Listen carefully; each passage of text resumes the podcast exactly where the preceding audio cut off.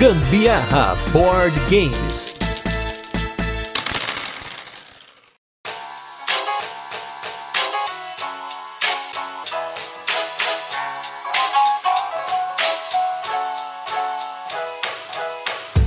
Kaizokuni Oreonaru. Eu sou o Gustavo Lopes. E eu sou a Carol Guzmão e esse é mais um episódio do Gambiarra Board Games. E no episódio de hoje a gente vai falar do jogo Wanted, One Piece, a vazinha do One Piece. Vamos fazer antes aquele resuminho de como o jogo funciona, depois a gente vai para as curiosidades e por fim a nossa experiência com ele, mas não sem antes o nosso primeiro bloco de destaques da semana, recadinhos. E hoje, como a gente tem os destaques do Carta Palusa, não vai ter review retrô. É isso mesmo, meus amigos, finalmente finalmente fomos do Carta Paluz, finalmente, apesar de ter sido o segundo evento, segunda edição, que é um evento que o Fel Barros e o Primo Coelho organizam, que é só de carteado. E esse ano ele aconteceu em agosto, lá na Ludus Luderia, nossa querida Ludus, que quem não ouviu aí, ouça depois o cast com a Lucy, que fez aí um episódio muito bacana com a gente aí no Virando a Mesa para falar da Ludus e um pouco da história do board game nacional. Mas no Cartapalusa eu fui para arrebentar de jogar, só jogamos jogos obscuros, principalmente jogos japoneses. Eu fui atrás dos jogos japoneses, esses jogos raros que o Fel tem na coleção dele e que no BGG, além de não achar, quando acha é muito caro. E nós vamos falar de todos aqui hoje, todos, são 11 jogos. Nós jogamos 11 jogos em 7 horas de evento. Isso porque eu tive que sair arrastado, porque senão eu tinha ficado até o final. Mas aí a vida, né, precisava correr, né? Então vamos começar. O primeiro jogo que nós jogamos foi o Tiger Dragon, novo jogo da Oink Games, que apesar de não ser um jogo de cartas, ele entra aí porque ele é um joguinho que tem o feeling do carteado você tem ali uma série de peças do estilo Mahjong que você vai jogar para atacar ou defender. No nosso caso, nós jogamos em quatro jogadores em parceiros, então foram duas duplas. E esse dos jogos que a gente tá falando aqui hoje é o único que eu tive certeza que eu queria comprar no momento que eu joguei. Não que os outros eu não queira comprar, ou queira ter, porque eu, por mim eu teria tudo. Mas esse com certeza é um jogo que eu quero ter na coleção. Muito bonito, uma produção muito foda. Não é o típico jogo da Oink de caixinha pequena, ele tem uma caixa um pouco maior, mas tem uma série de modos de jogo. Esse feeling de você ter peças estilo Mahjong e você vai jogando para tentar com o seu parceiro bater, porque ele é um jogo de shedding. O que, que é shedding? Para você que não ouviu o é sobre carteados, é você bater, é você não ter peças na sua mão. E aí o jogo se joga até 15 pontos. Achei sensacional, meu, um dos meus top 3 do dia. Esse também foi um dos meus top 3. Gostei demais. Achei esse jogo aí não só super inteligente, mas também tem um esqueminha de muita trairagem, porque você fica ali percebendo o que o seu oponente não tem, e aí você vai lá e taca ali pau e ele não consegue se defender muitas vezes. E aí, quando vai rodando várias vezes até chegar em você. Mas você também tem que ser perspicaz. Eu ia fazer uma super pontuação e eu tinha entendido uma coisinha errada na regra. e aí eu pontuei um ao invés de oito. Que, que eu poderia pena. ter pontuado oito. Mas tudo bem, tamo aí pra aprender. Desculpa aí, Rafa. Acontece, né, gente? O segundo jogo é o Festival of Thousand Cats, que é um jogo no qual você tem a dinâmica de vaza, porém, ele é um jogo que você joga com ação simultânea. Então, ele parece uma vaza, mas não é, porque como a gente já explicou aqui, o, a dinâmica da vaza, ela exige que os jogadores joguem em turnos, né, em uma ordem de turno, para que você consiga baixar uma carta e pensar, será que meu oponente vai bater a minha carta? Será que eu vou bater a carta do meu oponente? No caso do Festival of Thousand Cats, você tinha que, entre aspas, seguir naipes de cartas que estão na mesa e você jogava essas cartas e elas podiam ter alguns bônus. Algumas cartas tinham pontos, outras cartas tinham um leitinho lá, que era um, um trigger de fim de rodada, ou você tinha também o pássaro, que dependendo da carta que era jogada, ele era ponto negativo, ele trocava a carta com o oponente. Eu achei legalzinho esse jogo, mas ele, apesar de ser um jogo de cartas, eu não sei se eu consideraria ele aí como carteado. Tava na coleção do Fel ali, mas eu acho que por ser ação simultânea, apesar de você seguir o naipe que tá disposto no centro da mesa, e você quer ali capturar cartas também, porque o jogador que ganha com o maior número e o jogador que perde com o menor leva cartas da mesa. Não sei, esse eu fiquei um pouco aí no muro. Ah, ele é belezinha. Ele é um carteadinho sim. Achei super legal. Achei bonitinho. Pegou por tema de gato. Fica essa denúncia. Fui eu que escolhi. Foi. Fui eu que escolhi. Achei ele bem legal. É um pouco imprevisível, né? Porque depende um pouco do que tá na sua mão ali. A sorte de você ter pego boas cartas que vão te ajudar ali na hora de levar a melhor da mesa, por exemplo, se tiver alguma coisa legal. Ou garantir. Ou a menor, né? Ou a menor também, é. Você tem que saber dosar. Ou também você tentar ficar no morno para poder manter o que você tá na sua própria mão, né? Então, Verdade. tipo, depende muito realmente da sorte, do que veio pra você naquela rodada, né? Da- entre as 11 cartas ali que você recebe na hora que distribui. É, então, você ficar esperto porque, como é ação simultânea, tem essa dinâmica de você ficar, poxa, mas o que, que vai sair, né? Ele tem um pouco do feeling do Maré Alta, que também é outro jogo que tem aí certos debates se é ou não uma vaza, que eu também acho que não é, eu não considero, mas ele tem esse feeling de carteado. Então entrou, legalzinho, tema de gato aí e tal, mas acho que legal, fica aí a minha opinião. Terceiro jogo que nós jogamos foi o Dia de los Muertos, que acho que foi um dos que eu achei mais fraquinho. Ele é um jogo no qual você tem a carta que é jogada inicialmente, ela define se o que vai ganhar na rodada é a carta mais alta ou mais baixa daquele naipe. Então são três naipes e você tem como colocar cartas que ganham quem tem a carta mais alta e quem tem a carta mais baixa. Só que ele tem um esquema de imprevisibilidade porque dependendo da carta que você joga na mesa, você pode capturar uma carta para sua pontuação que já está na mesa de um oponente. E aí você tem cartas que pontuam um ponto, dois pontos, ou nem um ponto, ou menos um. E aí nem sempre você quer ganhar a vaza. É um mecanismo interessante, mas eu achei ele um pouco mais imprevisível do que as demais vazas que nós jogamos no dia, que tem um pouco mais de sentimento de controle, ou mesmo que são mais inteligentes. A ideia é interessante, mas talvez não seja tão forte para eu querer ter na minha coleção de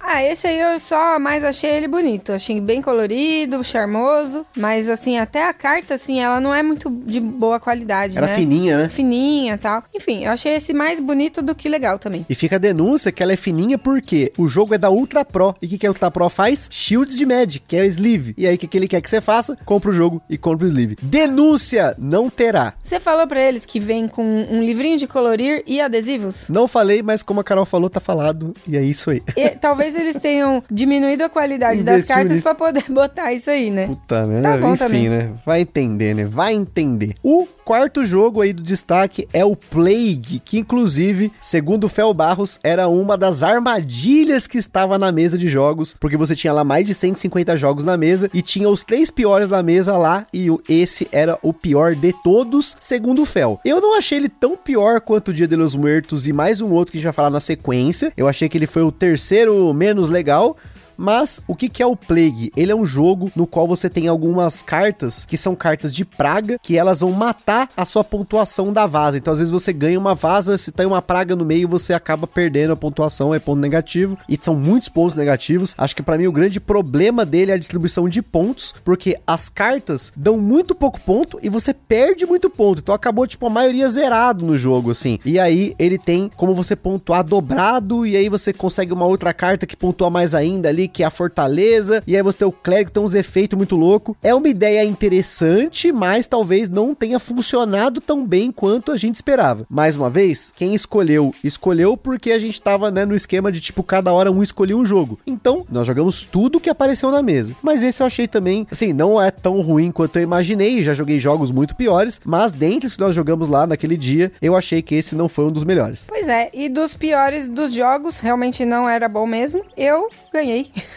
Eu Venceu bem. Venci super bem, porém o jogo realmente é horrível. Agora, eu tenho um pouco de dificuldade de aceitar alguns tipos de jogos que incluem o trunfo ali, né? Algumas formas de, de utilizar o trunfo. Eu achei um, um pouco bizarro essa daqui, que ele é um trunfo meio circular. Tipo assim, o vermelho ele trunfa em cima do, do azul, que trunfa em cima do verde, sabe? É, é meio circular. Eu não curti muito essa forma, assim como pra mim tem alguns jogos que o trunfo não me faz sentido. Porque, assim, é- é- ele talvez seja o que faz o jogo continuar sendo possível jogar. Assim, saída. Ele traz um equilíbrio diferente, é, tra- né? Traz um equilíbriozinho ali. Porém, tipo, ex-máquina ali, né? Matou ali, né? Enfim, né? Também, acho que a a implementação do trunfo é um negócio perigoso. Você tem que saber usar isso no seu jogo. Inclusive, falando de trunfo, esse jogo próximo que tem, também tem trunfo, mas esse aqui é muito bom. Esse foi eu que escolhi, obviamente, porque eu tava com ótimas escolhas ali, que é o jogo Luz. O jogo Luz, ele é uma vaza que você tem uma dinâmica normal de vaza, em que você utiliza cartas de número e esse número mata o maior, e aí você tem que seguir o naipe, se não segue o naipe, você joga qualquer coisa e tem um trunfo que é a carta branca. Porém, a parada mais absurda nesse jogo é que você joga com as cartas viradas para os seus oponentes. No começo de cada rodada, um oponente seu vai ordenar sua mão da menor para maior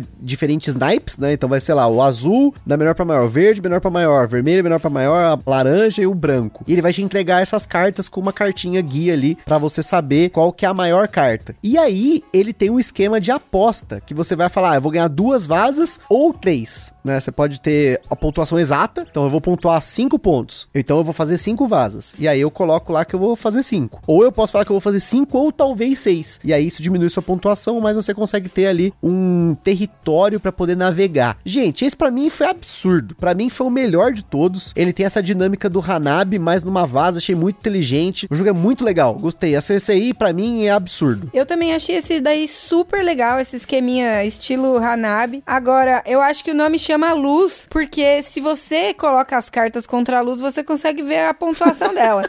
Então eu tive que jogar meio virada para baixo para eu não conseguir enxergar, porque eu tava bem de frente pra uma, pra uma área bem iluminada lá na, na Ludus, e aí tinha que tomar cuidado, porque senão eu conseguiria ver tranquilamente os números nas cartas. Mas muito bom, muito bom. Esse daí, editoras tragam para o Brasil. Na sequência, teve para mim o que eu menos gostei, que foi o En Blanc et Noir, em branco e preto, que é um jogo no qual você tem cartas que elas têm a soma dos números nela é 37 e você tem o lado de cima é branco, o lado de baixo é preto. Então, sei lá, você tem 1 36, 2 35 e assim por diante. E você pode jogar essas cartas no sentido que você quiser. Porém, quando você abre uma vaza, você fala preto e aí você joga a carta. Os jogadores têm que seguir o naipe, você sempre é obrigado a seguir o naipe e vence a melhor carta. E aí, você tem um esquema nesse jogo que você tem sempre que equilibrar a quantidade de vazas que você ganhou com cartas pretas com a quantidade de vazas que você ganhou com as cartas brancas. E aí, depois da primeira rodada, dava basicamente assim: cada um de nós jogava uma preta e uma branca, então ficava um e um, e aí alguém ia lá e se ferrava e fazia a nona vaza e se dava mal. E a grande sacada é que, como você pode virar a carta de cabeça para baixo, então ficava assim: quem jogava o 36 primeiro levava. Aí ele pedia a cor oposta. Se ele tinha o 36, ele levava de novo. Aí ele ia lá e pedia uma cor e jogava uma carta baixa. E ficava por isso. Então eu achei o jogo meio bobo, achei muito fácil de manipular o jogo. Não teria, não gostei desse jogo. Achei ele muito bobo, ainda ganhei, tendo uma rodada horrível. Eu comecei o jogo com menos 3 pontos. Eu fiz negativo. E aí, depois de ter pego o jogo, a sacada do jogo, peguei uma mão boa e ganhei o jogo. É, esse aí eu escolhi ele porque também era de gato. Eu sei que ficou, tipo, bem previsível, né? Que todos os jogos aqui que tinha gato fui eu, né? Mas também achei bem ruim esse jogo, bem ruim mesmo. Mas valeu, assim, a experiência, né? Sempre vale, né? É jogo japonês, vale a experiência. E eu percebi que tem muito jogo de gato, viu? Tinha um monte de jogo de gato lá. Alguns também com manual, tudo em japonês, que aí a gente, né,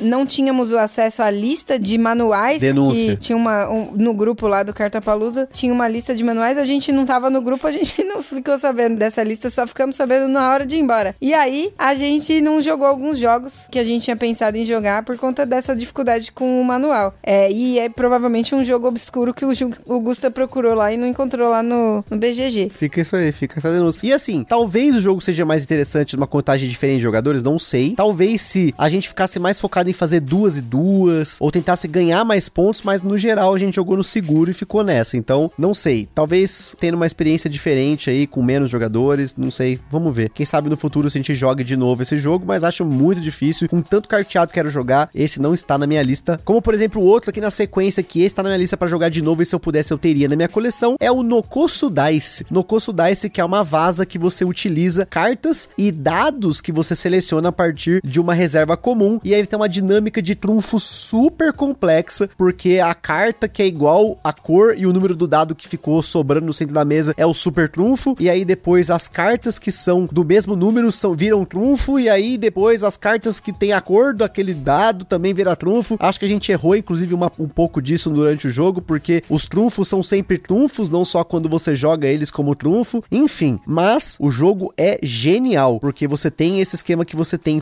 noção do que o jogador tem na mão dele de dados, mas você não tem as cartas. E aí tem mais uma sacada que o dado que sobra na sua frente é a quantidade de vasas que você apostaria que você ganharia, mas você também pode apostar que você não vai ganhar nenhuma vaza e os pontos que você ganha extra depende da quantidade de jogadores que acertou isso, enfim. É uma vaza complexa, acho que é uma das mais complexas que eu já joguei, mas achei genial a sacada. Com certeza, super genial. Você consegue fazer muitas coisas com esse daí. Ou você, claro, dependendo do que você planejou ali. Se você quer pontuar zero, se você quer tentar fazer pontos de acordo com uma quantidade específica que você tá apostando. Eu duas vezes tentei fazer pontuar nada, só que Seria aí, zero vasas no seria caso? pontuar zero vasas ali. Só que aí, claro que quando os outros não querem me ajudar, claro, não querem deixar o Óbvio. amiguinho ganhar, Óbvio. eu simplesmente pontuei na última. Era sempre a última que eu acabava pontuando. E aí eu não ganhava os pontos que era 30 pontos, se eu não me engano, né? Você fizesse sozinho era 30, se fosse duas pessoas dividia 20 20. Enfim, vazinha complexa, genial. Depois tivemos aí o Letter Tricks, que foi a mais bizarra de todos, porque a gente quis pegar uma vaza que fosse cooperativa, que tivesse modo cooperativo, e essa é uma vaza no qual você não tem números, mas sim letras. E a ideia é você fazer palavras com as cartas. Então você tava ali, nós estávamos em quatro pessoas, então para ganhar uma vaza tinha que formar uma palavra com quatro letras. E a gente fez um monte de palavras, isso que é o mais incrível. A gente conseguiu, você tem que seguir naipe no jogo, se você não tem cartas daquele naipe, você pode jogar outra coisa, mas ainda assim fizemos várias palavras, pick, take, é, nem lembro agora, a gente fez um monte de, de, de coisa lá, achei impressionante, mas para você jogar esse jogo, tem que ter domínio do inglês, porque senão você não vai conseguir formar nada. É, eu, eu achei bizarro uma vaza com letras que você tem que seguir a cor. Eu achei muito louca, né? É, a chance de dar ruim, todo mundo tá com, com letras aleatórias. Consoante, né? Sei lá, eu, eu achei muito bizarro, assim. Não, não sei se eu curti tanto, não. A única coisa pra mim que faltou nesse jogo, como sempre, é aquela tabelinha pra saber quão bem você foi. Fica essa denúncia. Se você vai fazer um jogo desse tipo, que você faz jogo cooperativo, coloca a porra da tabelinha, gente. Qual é a dificuldade de falar, ah, se fizer 15 é bom, se fizer 5 é ruim. Põe lá, qual que é a dificuldade? Faça isso. Se você for designer, tá ouvindo aí, não deixe de colocar isso no seu jogo. O próximo jogo foi um jogo que eu curti muito, mas eu quero jogar de novo e eu acho muito difícil a galera jogar de novo porque eu acho que ninguém na mesa curtiu muito. Foi o Idle Hands, que é uma vaza que você tem contratos, entre aspas, né? São cartas que ficam na sua frente. E aí você joga um contrato na mesa pra ver qual é a cor do naipe que tem que ser jogado. E aí você quer evitar pegar as cartas de 4 e 8. E tem uma variante avançada que a gente não jogou. Eu achei essa ideia muito louca, porque ele é uma anti-vaza, né? A gente chama esse de Trick Avoidance. Mas eu acho que por ser uma vaza um pouco mais complexa nesse sentido, tem mais detalhes. Eu acabei simplificando aqui e o manual não ajudou muito. Eu acho que a galera demorou pra pegar, a gente começou de novo e aí depois foi um pouco difícil porque você muitas vezes não quer ganhar. E isso que é muito complicado. O Papaiu é um exemplo que a gente já falou sobre isso, né? De, de anti-vaza. Anti-vaza é um conceito que é difícil internalizar nas pessoas. E por mais que a galera que a gente jogue ali, que é o Rafael e a Bianca, eles já tenham jogado muitas vazas, eu achei que eles não internalizaram esse conceito na hora de jogar o Idle Hands. Então, eu também tive essa dificuldade, apesar de ser a mestre em papaiu. Eu- a mestre não, né? Eu, eu sou vai. Você curte muito? Eu gosto de papaiu.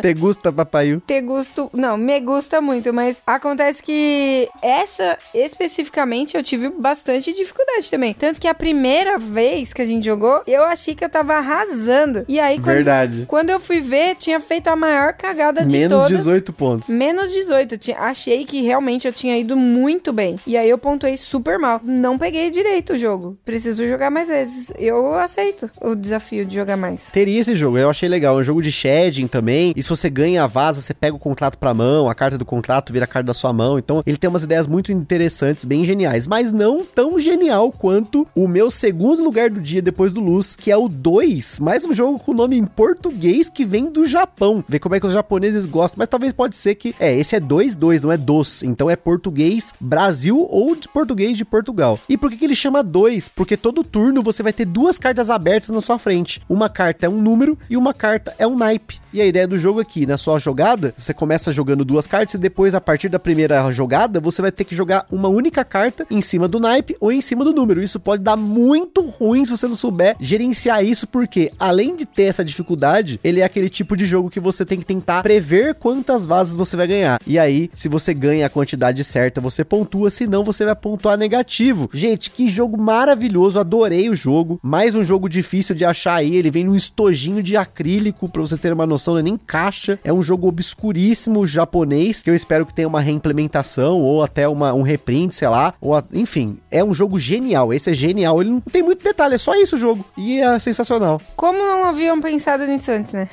Achei super legal também, gente. E belezinha por ser aquele jogo que parece ser simples. Sabe, na minha concepção, assim, criança que começa a acumular coisa dentro de um estojinho e, e um dia, sei lá, tem, sai andando por aí pra, e mostra pras pessoas. Basicamente, para mim, era esse jogo aí. Você juntar um monte de papelzinho com letrinhas e colorido, vai, vai dar para jogar bem esse jogo, praticamente. Porque ele é simples e é. É simples mesmo, mas é complexo, né? Sim, muito Bem difícil complexo. de jogar.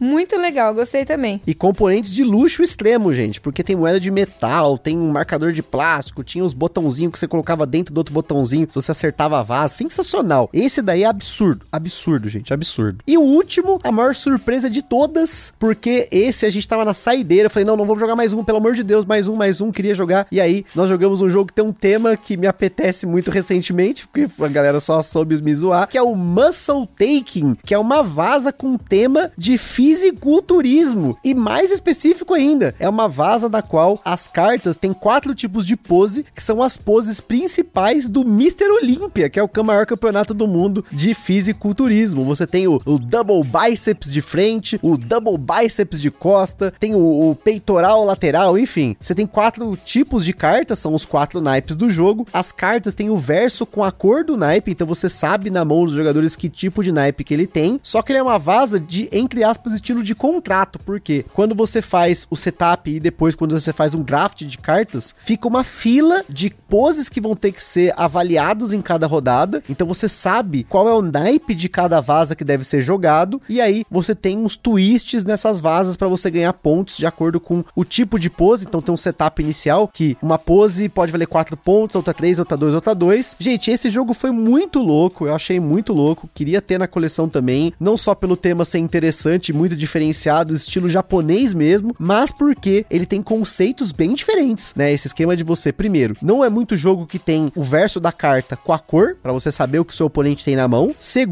esse esquema de contratos não é muito fácil de você achar em vazas, vazas assim, mais japonesa que você acha e vazas antigas, mas hoje não se usa tanto isso. Enfim, achei o jogo interessantíssimo. Seria meu quarto lugar aí em genialidade do dia, quase batendo ali com o Tiger e Dragon. Eu achei incrível os desenhos, né? Achei super belezinha também, engraçados. Tipo, o Gusto assiste isso toda hora. Então, eu também tenho assistido bastante aqui em casa. E me foi uma surpresa muito grande ter um jogo com essa temática. Era uma vaza comum, uma, va uma vaza comum assim, tipo, uma vaza normal. Só que eu acho que o que pegou mais foi o tema ali, né? Fez muito sentido. A gente deu risada. Eles, eh, inclusive, os bocó ali, ficava jogando, fazendo gemido de, de homem fazendo é- um pose de musculação. É sons de força. Tem que ter o sonzinho. E aí quem ganhava fazia o sonzinho maior, inclusive. É, gemido rouco. Muito bem. Mas enfim, gente, esses foram os 11 jogos que nós jogamos no Carta Palusa. Mais uma vez, muito obrigado aí ao Fel Barros, muito obrigado aí ao Primo Coelho pela organização, a Lucy pela casa excelente e por todo mundo que compareceu. A gente pôde trocar uma ideia no evento, mas peço desculpas porque eu estava focado em jogar, então eu quase não falei com ninguém. Era, pegava o jogo, aprendia, ensinava, jogava. Isso, 7 horas, 11 jogos. Recorde. E agora, vamos com mais uma vazinha pra fechar, com 12 carteados nesse episódio pra você. Olha, pra quem gosta de carteado, esse episódio é um episódio de mão cheia. E aí, vamos falar agora do Wanted One Piece.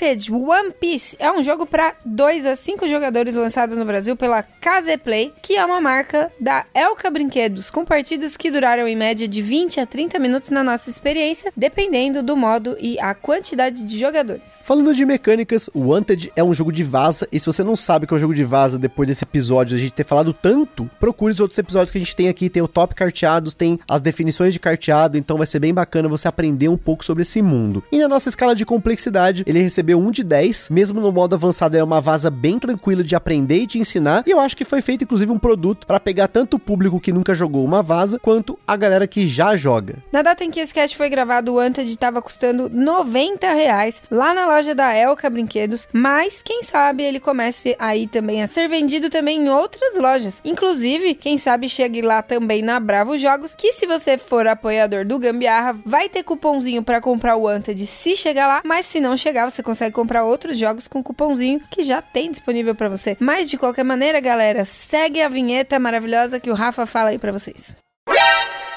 O Ministério do Gambiarra Board Games adverte: os jogos de tabuleiro, como qualquer hobby, podem acender uma vontade compulsiva de sair comprando tudo. Porém, recomendamos que você não compre por impulso. Sempre procure a opinião de outros criadores de conteúdo, gameplays, formas de alugar ou, caso disponível, jogar o jogo de forma digital antes de tomar sua decisão. Falar de One Piece é começar um papo sem fim, mas como estamos falando de um jogo de vazinha comum, não vamos nos adentrar nesse buraco sem fundo. Em Wanted, os jogadores vão usar cartas de valores de 1 a 10 de 5 naipes diferentes, que representam diferentes grupos de piratas do anime do mangá One Piece, no caso aí os Chapéus de Palha, os piratas do Barba Negra, os piratas de East Blue, os Supernovas e a Baroque Works. Mais um naipe especial que é utilizado como trunfo, com cartas de 11 a 15, para tentar capturar os piratas adversários e ganhar pontos de vitória com isso, que são as cartas da Marinha. O jogo possui dois modos e ambos têm a mesma base de jogo, que é uma vazinha comum. Quem começa joga uma carta e todos os demais jogadores precisam jogar uma carta do mesmo naipe. Se você não tem uma carta do mesmo naipe, então você pode jogar cartas de qualquer outro naipe, inclusive cartas do naipe de trunfo, que é a Marinha. Se uma ou mais cartas do trunfo foram jogadas, ganha a vaza quem jogou a maior carta trunfo, coletando todas as cartas para si e recebendo um ponto de vitória. Se não foram jogadas cartas trunfo, ganha a maior carta do naipe da carta jogada pelo primeiro jogador. A primeira sacada do Wanted no modo básico é que no começo de cada rodada é sorteada uma ficha de naipe e uma ficha de número. Essa combinação forma o Wanted, a carta de pirata procurado. Se em alguma das vazas a carta procurada aparecer, o jogador que captura essa carta ganha 3 pontos de vitória. Serão três rodadas e a quantidade de vazas jogadas vai depender da quantidade de jogadores, pois o número de cartas distribuídas no início de cada rodada muda. Ao final de cada rodada, as cartas são reembaralhadas e redistribuídas, assim como uma nova carta de procurado é sorteada. Já no jogo avançado, no começo de cada rodada são sorteadas duas cartas de seis dos tipos de pontuação contidos no jogo. São duas que representam o governo mundial, duas que representam a marinha e duas que representam Impel Down, que é a Alcatraz do mundo de One Piece. As cartas vão aparecer durante o jogo, portanto você tem noção do que pode pontuar, só não sabe a ordem e nem a combinação entre elas. O jogo termina ao final de três rodadas e vence quem conseguiu a maior pontuação. No caso de empate, quem terminou com a maior carta dos piratas do Chapéu de Palha, no caso a maior é o Luffy, ganha. E agora que você já tem uma ideia de como o Wanted funciona, vamos para nossa vinheta e logo a gente volta para falar sobre as curiosidades e a nossa experiência com ele. Este programa é um oferecimento dos nossos apoiadores do Catarse. Se você ainda não apoia o Gambiarra Board Games, não deixe de apoiar para contribuir com a produção deste podcast, participar na escolha dos temas e dos jogos, concorrer a sorteios de vouchers nas lojas parceiras, desconto para comprar seus jogos na Bravo Jogos e acesso a conteúdos exclusivos, como o podcast secreto do grupo do WhatsApp do Gambiarra. Além disso, o Gambiarra Board Games tem o apoio da Acessórios BG, os melhores acessórios para jogos de tabuleiro do Brasil. www.acessoriosbg.com.br Bravo Jogos, a sua loja de jogos de tabuleiro modernos. www.bravojogos.com.br Utilize na sua compra o cupom Gambiarra na Bravo e apoie o Gambiarra sem gastar nenhum centavo adicional. Aroma de Madeira. Jogos clássicos, acessórios em madeira e serviços de personalização. Utilize o cupom Aroma de Gambiarra para ganhar um desconto em www.aromademadeira.com.br. E também os parceiros Board Game São Paulo, o maior evento mensal de jogos de tabuleiro no Brasil, todo último sábado do mês, na loja Omniverse, no bairro do Brooklyn, em São Paulo, capital. Primeiramente, uma curiosidade para vocês, que a pessoa que vos falou aí agora gravou recentemente pra gente a música maravilhosa do One Piece, tocada em violino. Muito linda. E também gravou a minha música favorita do anime, que é o Binks no Sake. eu preciso um dia sentar com vocês pra contar um pouco sobre essa parte da história do One Piece, que é muito linda, que eu me emociono e maravilhosa. Obrigada, Totó, por ter feito essas músicas aí chegarem até mim por meio do seu violino, que foi muito lindo, emocionante mesmo. Obrigada. E dando sequência, não se esqueçam de seguir a gente lá no nosso Instagram, que é o gambiarraboardgames, pra ver mais conteúdos e pra interagir com a gente. E se você curte o nosso conteúdo, compartilha com a galera. Também não se esqueça de comentar aí no nosso Instagram, no Spotify ou também lá na Ludopedia para interagir com a gente, conversar um pouquinho sobre carteados e muito mais.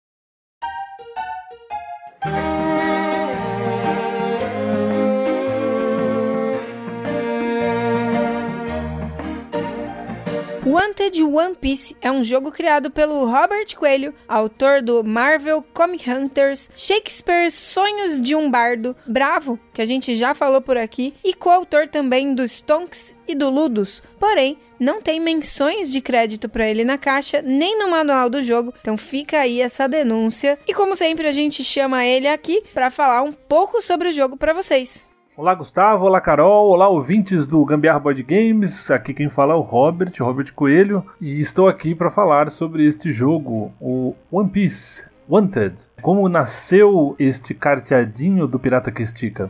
Uh, há uns anos atrás, a Elka entrou em contato comigo. Eu tinha conhecido o pessoal da Elka numa Brin, que é a feira de brinquedos que acontece anualmente lá em São Paulo, reunindo todas as editoras do mercado de massa, né, de brinquedos, de jogos. E numa dessas feiras eu, eu conheci o pessoal da, da Elka Brinquedos, que é uma editora já tradicional no mercado de massa, aí fazendo brinquedos para crianças. Deixei meu cartão com eles, a gente trocou ideias sobre o mercado de board games, sobre o mercado de jogos, né? O pessoal foi muito simpático lá e atencioso comigo. E algum tempo depois, um ano e pouco mais ou menos depois, eles entraram em contato comigo perguntando se eu criava jogos para personagens, para licenças, né? E naquela altura do campeonato já tinha sido lançado o Comic Hunters, é, já tinha rolado o prêmio Ludopédia, já estava bem feliz com o desempenho dele e fiquei muito contente com esse contato, porque eu gosto muito de, de, de trabalhar com, com licenças, assim, fazer jogos dirigidos para temas específicos. E fiquei mais feliz ainda quando eu descobri qual era o tema, que era o One Piece. Ela perguntou: Você conhece One Piece? Você conhece? É um anime que a gente pegou a licença de um anime aqui, não sei se você conhece One Piece. Eu fiquei muito feliz porque porque eu não só conhecia, como conhecia muito bem. Eu tava lendo o mangá na época, eu, eu me aproximei do One Piece por, por pessoas que eu conhecia que gostavam muito da obra e estavam o tempo todo conversando, principalmente o Toy e o Sanderson, na época eu trabalhava com os dois. Os dois também trabalham com jogos. Aí o Toy tá na Comini hoje, o Sanderson é o autor do, do famoso Cangaço. E eles sempre estavam comentando as teorias das histórias do One Piece, o que estava acontecendo e tal. Eu tinha visto só o comecinho, não sabia metade do que eles estavam falando, né? E acabei lendo o mangá, não assistindo o anime, vi os primeiros episódios só do anime e acabei lendo o mangá para até para acelerar o passo e alcançar eles, onde que eles estavam acompanhando já semanalmente há muito tempo. E, e, fiquei muito fã da série, assim, do, do, universo do One Piece. Eu acho que o Ichiro Oda criou um, um universo muito cativante muito bem construído, assim, tem um world building fantástico, de, cheio de mistérios e teorias, e, e você acompanha a história, uh, você fica muito interessado em, em saber o que está acontecendo, e os temas que ele aborda também são temas muito, muito interessantes, é sempre um, uma luta de oprimido contra opressor, né? E eu acho que são temas muito pertinentes ainda nos dias de hoje tudo que ele aborda. Então, por isso eu estava acompanhando e, e, muito imerso nesse universo. Quando me fizeram o convite, fiquei super feliz. A princípio, o convite foram. Eles queriam fazer dois jogos: um jogo de cartas e um jogo de tabuleiro. Eles me pediram que apresentasse propostas para eles e eu elaborei duas propostas para cada, cada tipo de jogo. Fiz duas propostas de carta e duas propostas de tabuleiro para eles escolherem quais que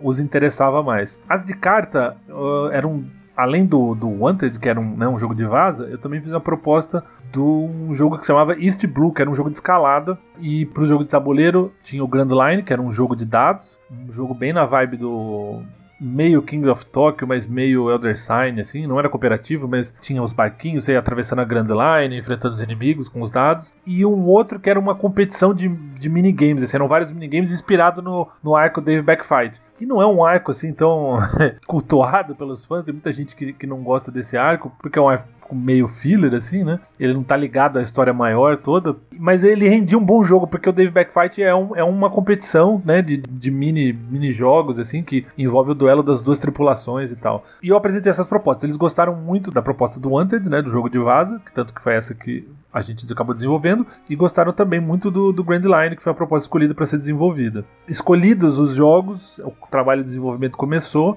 já tinha, o do Wanted tinha uma proposta bem clara já desde o início, que era é, ser um jogo de vaza, com pontuações que eram sorteadas em cada rodada, né, pontuações diferentes para cada rodada e focado na questão do antes, né, do cartaz de procurado, da, de sempre ter uma carta que é a procurada da rodada, que quem ficar com aquela carta ganha pontos extras e tudo mais. A ideia era bem centrada nos cartazes de procurados, né, dos, dos personagens, que é uma coisa muito icônica na série, que todo fã reconhece assim com facilidade. Infelizmente a arte acabou não seguindo esse, esse caminho, até porque a gente não tinha o cartaz de procurado de, de todos ali que que a gente queria usar no jogo, mas, mas a temática se manteve. A gente tinha duas limitações para trabalhar esses jogos. A primeira, é, principalmente para o jogo de cartas, era a quantidade de cartas que a gente podia usar. A primeira coisa que eu perguntei para eles foi qual era o tamanho da folha de impressão que eles utilizavam para fazer as cartas. Eles já tinham lançado no ano anterior um jogo de cartas do Naruto e eu já tinha visto as cartas, já tinha visto como que era a produção deles disso, que ia ser feito no mesmo lugar, né? Então eu já de antemão já procurei saber qual que era o tamanho da folha de impressão e quantas cartas cabiam. Isso é uma dica aí para quem tá criando jogos, principalmente jogos de cartas, é, é pensar sempre no, nesse tamanho. Quantas cartas cabem numa folha e como otimizar a produção de um jogo, né? E como eu sabia já que eles tinham esse formato, eu já procurei saber, eram 55 cartas, então o ideal era que o jogo não passasse essa quantidade de cartas para que a gente não precisasse fazer outra folha, isso ia tornar o jogo mais caro e tudo mais. Além disso, a gente tinha as imagens licenciadas pela Toei Animation. A gente tinha um guideline, né, um guia de imagens, que é um banco de imagens todos os personagens, não todos, né, mas a boa parte dos personagens e iconografia e paisagem, enfim, muita muita coisa legal, que eram divididos por fases assim, por grupos de fases, vamos dizer. O primeiro guideline, ele ia até um, arco que é conhecido como. um período que é conhecido como time skip na história do, do One Piece, que é quando tem uma passagem de ano de dois anos, né? Uma passagem de tempo de dois anos na história. E o segundo guideline, o segundo guia de imagem que a gente. ele pegava abordava dali para frente a série.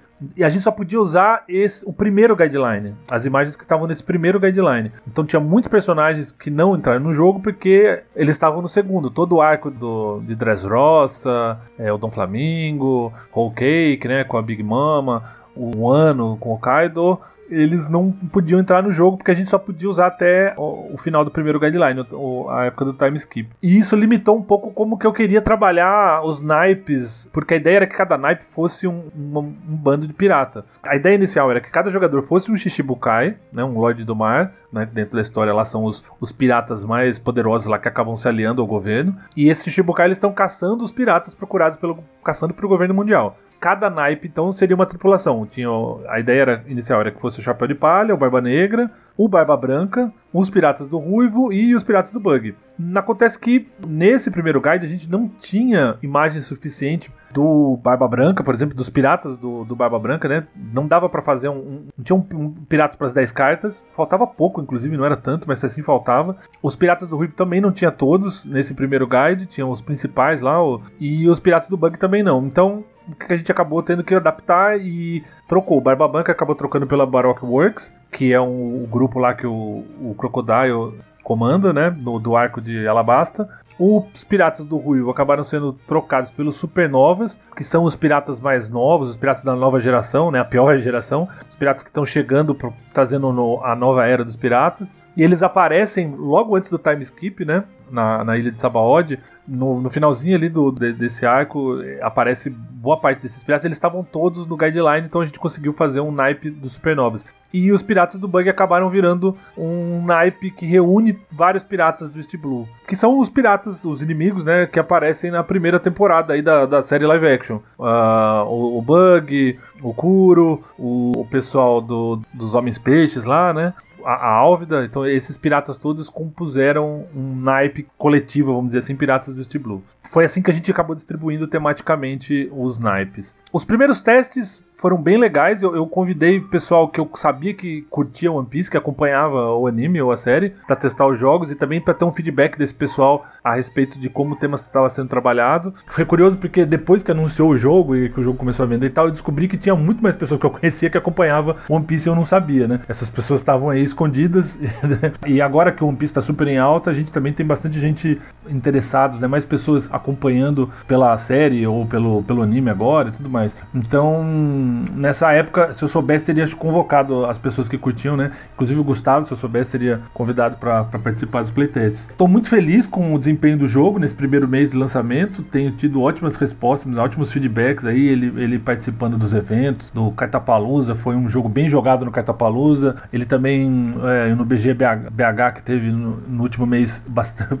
me disseram que ele não parou, na, teve um minuto que não tinha alguém jogando o One Piece Wanted. Fiquei muito feliz com isso, muito feliz que o jogo está agradando as pessoas que conhecem o anime, que, que, curtem o anime, as pessoas que não curtem também. E espero que esse sucesso todo seja um, um, um motivo para um sinal verde para o outro jogo, o Grand Line, que era aquele jogo de dados que eu comentei, para que tenha um sinal verde aí que ele também entre em produção e que a gente tenha mais jogos do One Piece nas nossas prateleiras. Muito obrigado pelo convite, meus queridos. Um grande beijo, um grande abraço para o Gustavo e para Carol e para todos os nakamas do Gambiarra Board Games. Um beijo, abraço. Para quem não conhece a Casa Play, nem a Elka Brinquedos, talvez seja uma novidade para vocês, assim como foi para mim. A Casa Play tem um monte de produtos no mercado, muitos deles licenciados de animes como Dragon Ball Z, Naruto, One Piece, tem produtos do Harry Potter, da Marvel. A maioria é quebra-cabeças, mas eles têm alguns jogos de tabuleiro, inclusive dois outros jogos do Robert Coelho. Um deles é o Impromptu, que foi lançado recentemente, e outro é mais um jogo do One Piece que está por vir. E a gente vai pegar pra gente porque a gente é é One Piece, né? Muito mais a Carol do que eu pegando coisa de One Piece aqui em casa. Eu nunca me vi sendo assim, gente. Comprando camiseta, usando blusa do One Piece. Eu, Copinho eu, térmico. Copo térmico. Eu tenho copo térmico do One Piece. Gente, é um negócio que se tornou um outro hobby para mim. Obrigado, Ellen e Zaka, por fazerem a mente da Carol estar aberta para assistir One Piece, que agora, nesse mês de setembro, vai completar um ano que estamos assistindo One Piece, e eu não sei na data desse episódio episódio, quando o episódio sair, em quantos episódios nós estamos, mas a gente tá bem aí entre 900 e o 1000. Então isso com certeza, acho que do 1000 a gente não passa até esse episódio sair. E como toda boa vaza, é óbvio que vai ser muito bom vocês levar a sua cópia, ainda mais nesse caso, que as cartas são bem fininhas, são 55 cartas, tamanho padrão. E já que a Carol falou da finura da carta, que tem um ponto negativíssimo do jogo, que é a qualidade dos componentes e principalmente o tamanho da caixa. A caixa caixa do Wanted é do tamanho da caixa do Scrabble, gente. É uma caixa enorme para um jogo que cabe numa deck box. Isso porque o jogo também tem um tabuleiro para você contar ponto. Quem é vazeiro, biribeiro, não precisa de tabuleiro para contar ponto. Muitas vezes é só contar ali no papel, num aplicativo que seja. E o resto dos componentes, que são as 55 cartas, mais as 6 cartas lá de pontuação e as fichinhas, cabem numa deck box, gente. Não precisava de tudo isso. O tabuleiro é desnecessário. Ele tem uma arte feia do One Piece parece da revista Ultra Jovem. Eu já zoei isso em outro episódio, mas é sempre bom comentar, porque vocês vão ver nas fotos do Instagram, quem acompanha a gente no Instagram que tem lá. Não precisava, só as cartas e as fichas estava muito bom. Até as fichas podiam ser cartas. Tem um gimmickzinho ali interessante, você encaixa a fichinha dentro da, da carta tal. Mas enfim, daria para fazer uma solução só com cartas, mas para justificar preço, licença e tudo mais, a editora com certeza exigiu isso do Robert Coelho para que ele fizesse dessa forma. Mas fora isso, a vazinha é do One Piece é uma vazinha muito gostosa de jogar. Mas eu estava pensando aqui, gente. Na realidade, se você coloca uma caixa grande, a visibilidade na prateleira Sim, é muito maior. É, com certeza. Então, gente, eu, com certeza, por mais que eu estivesse passando do outro lado do corredor da loja de brinquedo, da Elka Brinquedo, que eu nem sei se tem em loja de shopping, sei lá. Tem no online, né? Ah, enfim. Ou será que eles têm os jogos deles na PB Kids, por exemplo, né? Sei lá. Então, mas de qualquer forma, se estiver vendendo, qualquer lugar que estiver vendendo, eu estiver passando do outro lado, eu vou ver a caixa ali com o símbolo do One Piece e eu imediatamente, como o One Pieceira que sou, vou conseguir identificar de longe e vou Sim, correndo A intenção é essa. então, então, se fosse uma caixinha do tamanho de Uno, se fosse uma caixinha do tamanho daquele super trunfo que o povo jogava antes, né? Na, na minha infância eu jogava super trunfo. A gente comprou o Super Tufo, quase jogou no lixo, lembra? Do dinossauro Do lá. pra você- dinossauro. Carol queria uma porra do Super Tufo, eu comprei. Ela, nossa, que bosta. Ah, mas isso faz o que? Uns 9, 10 anos, né, B? Por aí, por aí. Bom, de qualquer maneira, se fosse uma caixinha pequena daquela, a única coisa que poderia chamar a atenção é se o display que colocasse ali todas as, as caixinhas pra venda fosse super chamativo. Diferente disso, não, não, vê, não seria possível ver a distância. Por isso que é importante ressaltar que ele é um produto diferente, para um público diferente, apesar de que o Robert Coelho fez de tudo para que o gameplay, a forma de jogar, ainda agradasse os vazeiros malucos como a gente, que já tem mais aí de, sei lá, 50 vazas diferentes jogadas aí. E nesse ponto, primeira coisa para mim é que, pra gente que joga bastante, o modo avançado é essencial e precisa ser em mais do que dois jogadores. Eu achei que o modo em dois jogadores não foi tão interessante, mesmo avançado, mas jogando, por exemplo, em três, quatro pessoas, utilizando o modo avançado, pra mim o jogo ficou muito legal porque ele tem imprevisibilidade no como vai ser a pontuação de cada rodada, mas ele ainda segue uma estrutura de vaza muito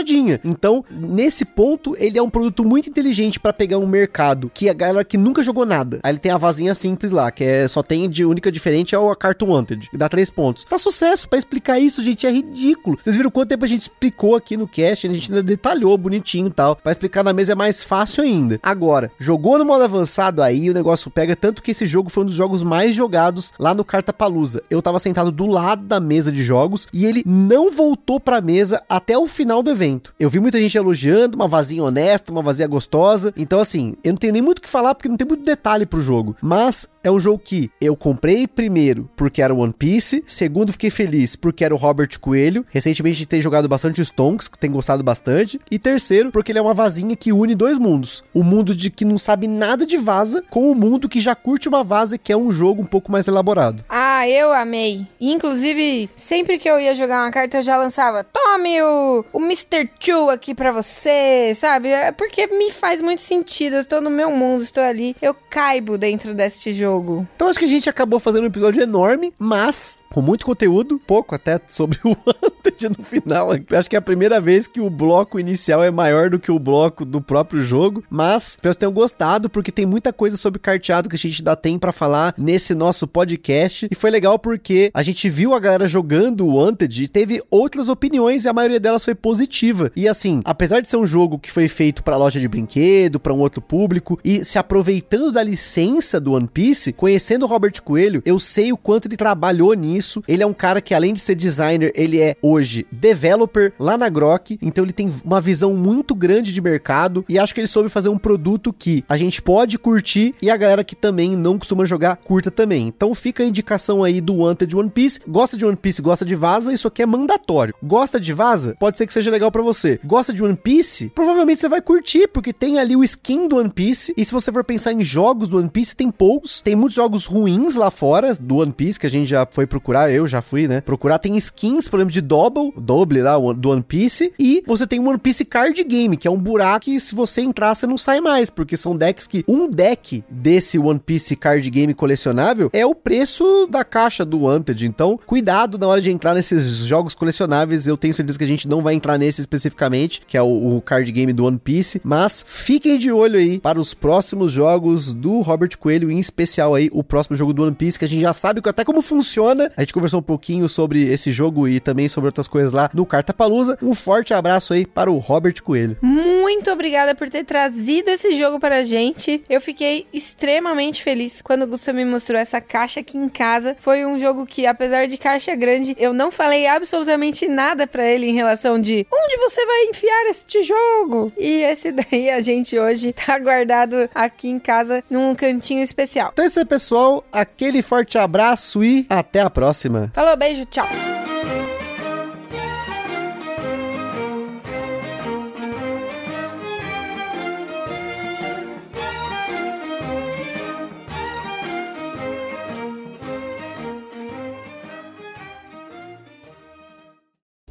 Está perdido com tantos episódios? Consulte na descrição o nosso índice completo de episódios e playlists.